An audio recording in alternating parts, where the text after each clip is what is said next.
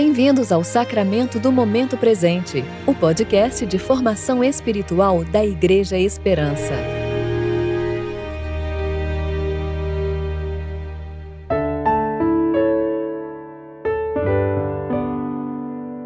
Hoje é segunda-feira, 8 de novembro de 2021, tempo de reflexão do 24º domingo após o Pentecostes. Sejam fortes e corajosos todos vocês que põem sua esperança no Senhor. Salmo 31, 24. Eu sou Júlia Ribas e vou ler com vocês a reflexão de Roberto Sales referente a 1 Timóteo, capítulo 5, versículos 1 a 8.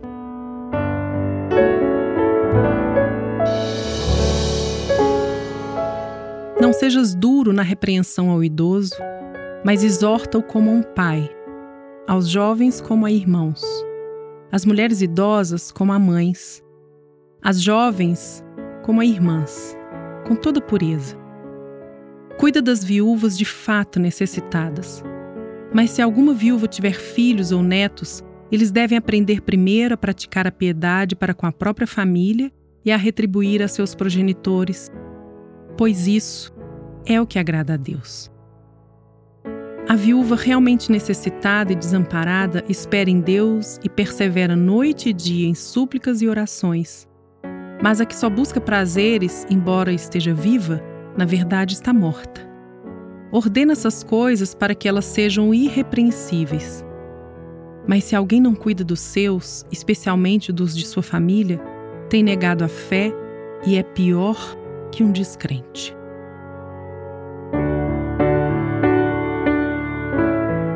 Neste pequeno trecho da carta, Paulo faz recomendações para Timóteo, líder de uma comunidade, a respeito dos cuidados práticos da vida no reino de Deus. Sua principal preocupação é para com a forma de Timóteo expressar as ações de cuidado, de ensino e exortação.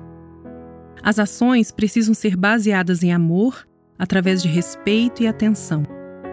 Aqueles que estão mais à margem da sociedade devem receber esse afeto com prioridade em cuidados de suprimento na mesma proporção que o ensino para uma melhor conduta de vida.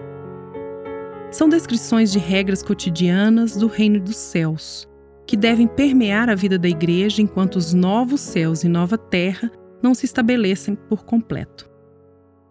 Pois são ordens claras de nosso Salvador. O meu mandamento é este: que vos ameis uns aos outros, assim como eu vos amei. Nosso chamado para manifestar o governo de Deus não é só para com os que professam a fé, mas para com todos na terra, para sermos como faróis desse amor em ações. É claro que, sendo Deus imutável em Sua vontade, percebemos esse chamado em toda a Bíblia. Identificamos em Adão que deveria cuidar de toda a criação. Em Abraão e sua descendência, chamados a proclamar o Deus único e assim abençoar todas as nações. Em José, que foi colocado como governador do Egito e que deveria providenciar mantimentos para os povos suportarem os sete anos de fome. E Moisés, chamado a renovar a aliança de Abraão e conduzir uma nova nação conhecida como o povo do Deus. Nos juízes, reis e profetas, quando em obediência serviram em providência e exortação. Enfim, o chamado que todos nós, os filhos redimidos do Senhor, recebemos para sermos luz para o mundo e sal para a terra. Nosso chamado é para a vida comunitária, dispondo de nossas habilidades e contribuições para suporte aos necessitados e manifestação do amor fraterno. Não só chamando as pessoas de irmãos ou irmãs, mas considerando-os em cuidado sincero como a membros da nossa própria família. Aos mais idosos como pais e mães, convivendo respeitosamente e igualmente cuidando em suas necessidades. Mas lembrem-se, amados de nosso Pai. Para atendermos a esse chamado, precisamos estar próximos, exercitar a vida comunitária intencionalmente, sermos presentes nas reuniões da igreja manifestando a presença do reino de Jesus Cristo em resposta à sua oração no Evangelho de João. Pai Santo, assim como tu me enviaste ao mundo, eu também os enviei ao mundo.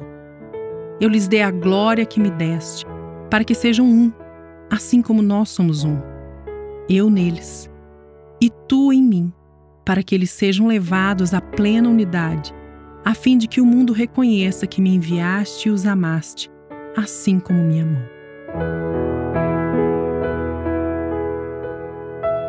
Oremos. Amado Deus e Salvador, obrigado por cada pessoa chamada a servir-te e por nos manter supridos em uma caminhada de união e amor comunitário. Que seu Santo Espírito nos dê neste dia a graça de seguirmos o propósito em Cristo, transformando este mundo pelo anúncio de seu reino entre nós. Jesus, vosso Filho e nosso Senhor. Amém.